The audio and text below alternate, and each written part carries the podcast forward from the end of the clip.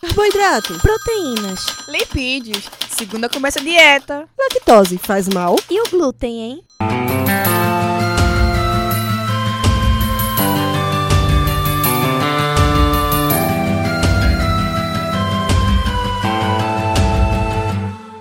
Começa agora mais um Alimenta Cast.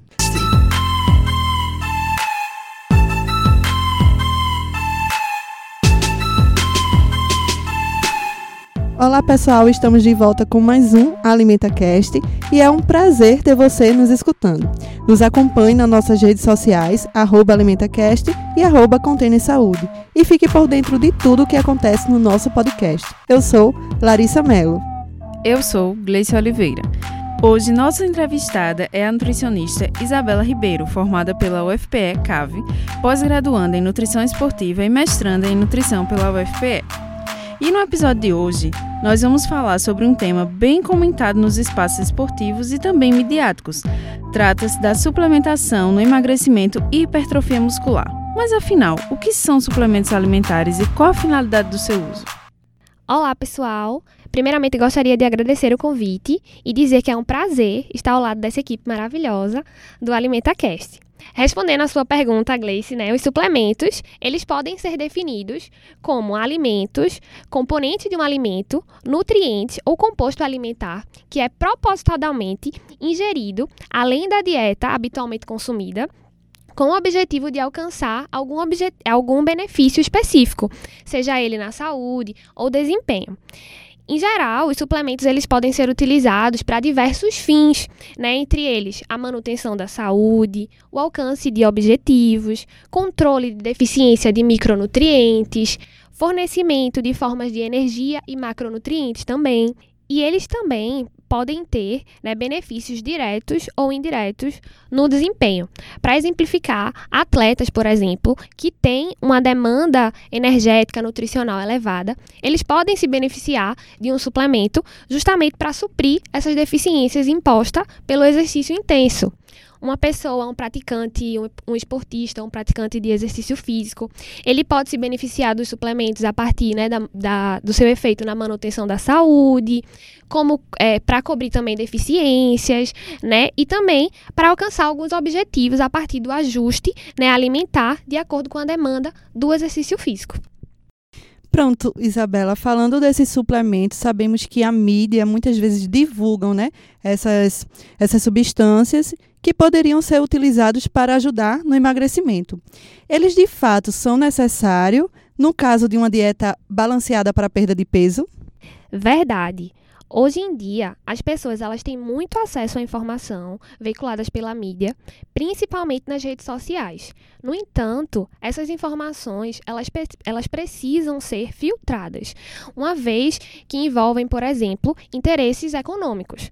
Partindo do seu exemplo, em que a pessoa ela já tem uma dieta balanceada, os suplementos eles viriam apenas como coadjuvante Neste caso, os suplementos eles poderiam ser utilizados não no sentido de queima de gordura, como muitas vezes é divulgado. Eles podem ser utilizados para corrigir alguma possível deficiência de micro ou macronutriente da dieta e também, a depender do tipo de exercício, se necessário, eles poderiam ser utilizados como recurso ergogênico para melhorar o desempenho no treino, por exemplo. Então, Isabela, quais seriam os suplementos alimentares que podem contribuir no desempenho desse exercício físico? Então, os suplementos que de fato têm evidência de eficácia seria a creatina, a cafeína, a beta-alanina, o bicarbonato de sódio e o nitrato. Então, esses suplementos eles podem agir diminuindo a percepção de esforço durante o exercício, fornecendo energia rápida para a contração muscular ou tornando o músculo mais resistente à fadiga através de um mecanismo de tamponamento. Então, Isabela, partindo desse contexto, no mercado também há diferentes tipos de suplemento quanto à natureza da proteína vegetal ou animal. Você poderia nos esclarecer sobre essa diferença e também a importância desses suplementos na prática esportiva? Sim, de fato há uma diferença né, da proteína vegetal para a proteína animal. Em geral, a proteína animal ela apresenta em sua composição todos os aminoácidos essenciais por porção correspondentes às necessidades do ser humano. Já as proteínas vegetais, em geral, são deficientes de um ou mais aminoácidos essencial.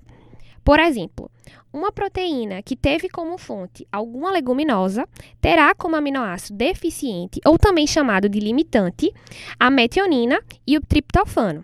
Já as proteínas dos cereais terão como aminoácidos limitantes a lisina e a treonina.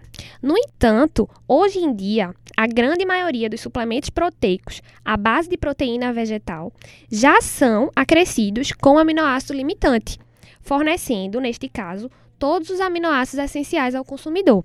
Desta forma, os suplementos de proteína vegetal, eles apresentam-se como uma excelente estratégia para atletas vegetarianos, por exemplo, que têm uma demanda proteica elevada, ou para praticantes de exercício físico que precisam suprir as necessidades proteicas. Então, um vegetariano ele não vai ficar no vermelho assim, né, quanto a essas proteínas, porque vai ser completo. Isso mesmo eles não vão ficar no vermelho, uma vez que as proteínas vegetais hoje em dia já são acrescidas com aminoácido limitante e elas vão fornecer todos os aminoácidos essenciais ao consumidor.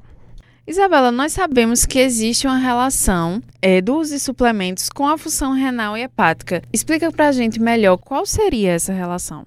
Essa relação de fato existe, né, uma vez que, em geral, os suplementos eles precisam ser metabolizados e excretados via sistemas hepáticos e renais. Tá?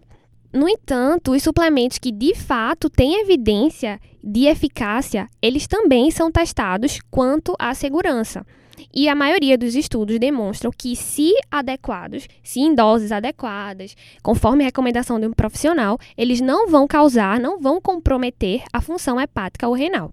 Na prática clínica, a gente encontra muito pessoas que fazem o uso indiscriminado desses suplementos, sem um acompanhamento, e isso sim pode ser prejudicial à saúde a longo prazo. Um exemplo, um suplemento proteico, ele não deve ser utilizado para além das necessidades nutricionais. O ideal é que, se necessário, é importante frisar isso, apenas se necessário, esse suplemento entrasse dentro dos cálculos das necessidades né, proteicas daquele indivíduo.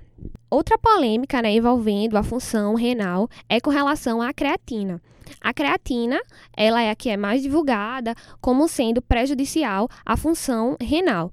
No entanto, desde a década de 90, com a popularização da creatina, existem diversos estudos com diferentes doses em diferentes populações, e esses estudos, eles demonstram que a creatina, ela é segura e eficaz.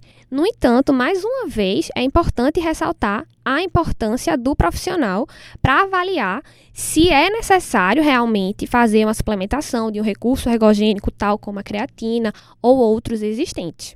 Para finalizar, é importante ressaltar que os suplementos alimentares eles existem, eles de fato podem contribuir para o desempenho, para a saúde, mas que é de suma importância que seja prescrito por um profissional nutricionista e que haja esse acompanhamento nutricional.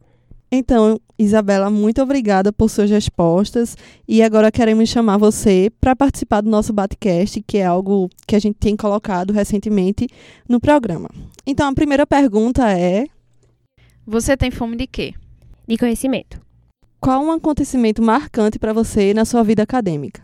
O acontecimento marcante na, via, na minha vida acadêmica foi ter conseguido né, passar no mestrado logo após ter saído da graduação, que era um grande sonho, e estou conseguindo, né? Estou aí caminhando para finalizar. Cite uma palavra que define nutrição para você.